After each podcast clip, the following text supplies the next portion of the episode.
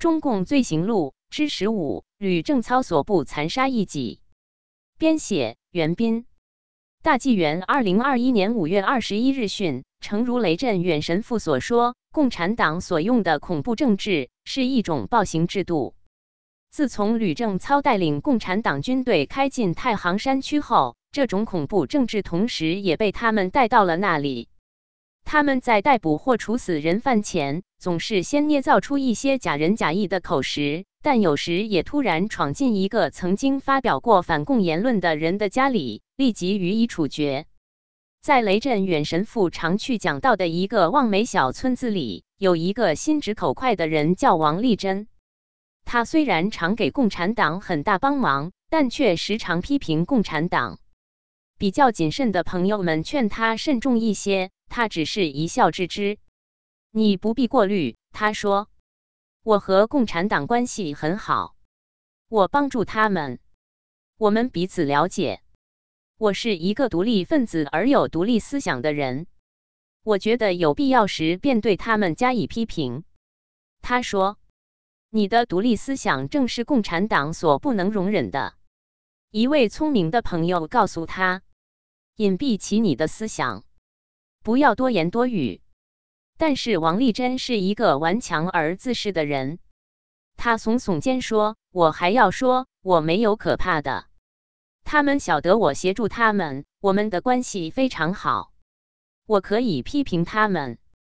在一天夜里。”几个共产党跑到他门前，用高声而友好的口吻唤他出来。他的直觉警告他，他静悄悄地听着，没敢到门口去开门。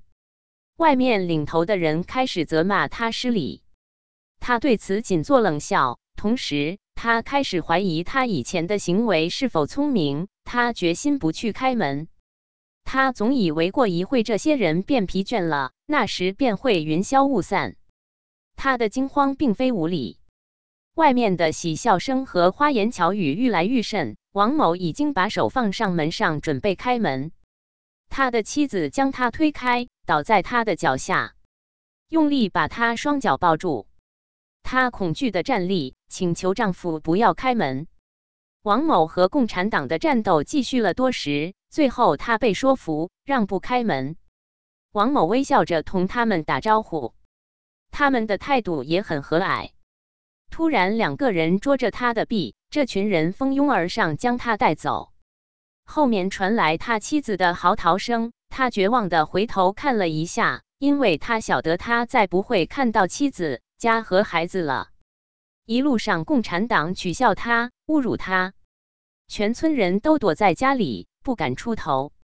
有几个人曾经偷看，当抵达村外郊野时。骚闹取笑声变成拳打脚踢和棍打。他们看到王某被拖走的方向。稍后，在黑暗中，共产党又走回来，王某已经不在了。消息传出后，王某的朋友跑去找他，离村不远，发现到他的尸身，他倒在血泊里，死在乱刀之下。两位朋友把尸体翻过来。